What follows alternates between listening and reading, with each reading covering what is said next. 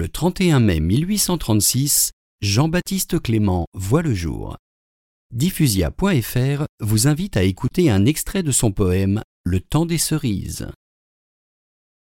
Quand nous en serons au temps des cerises, et Gai Rossignol et Merle Moqueur seront tous en fête, les belles auront la folie en tête et les amoureux du soleil au cœur.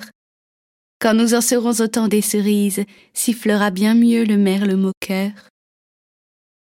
Mais il est bien court, le temps des cerises, où l'on s'en va d'eux cueillir en rêvant des pendants d'oreilles.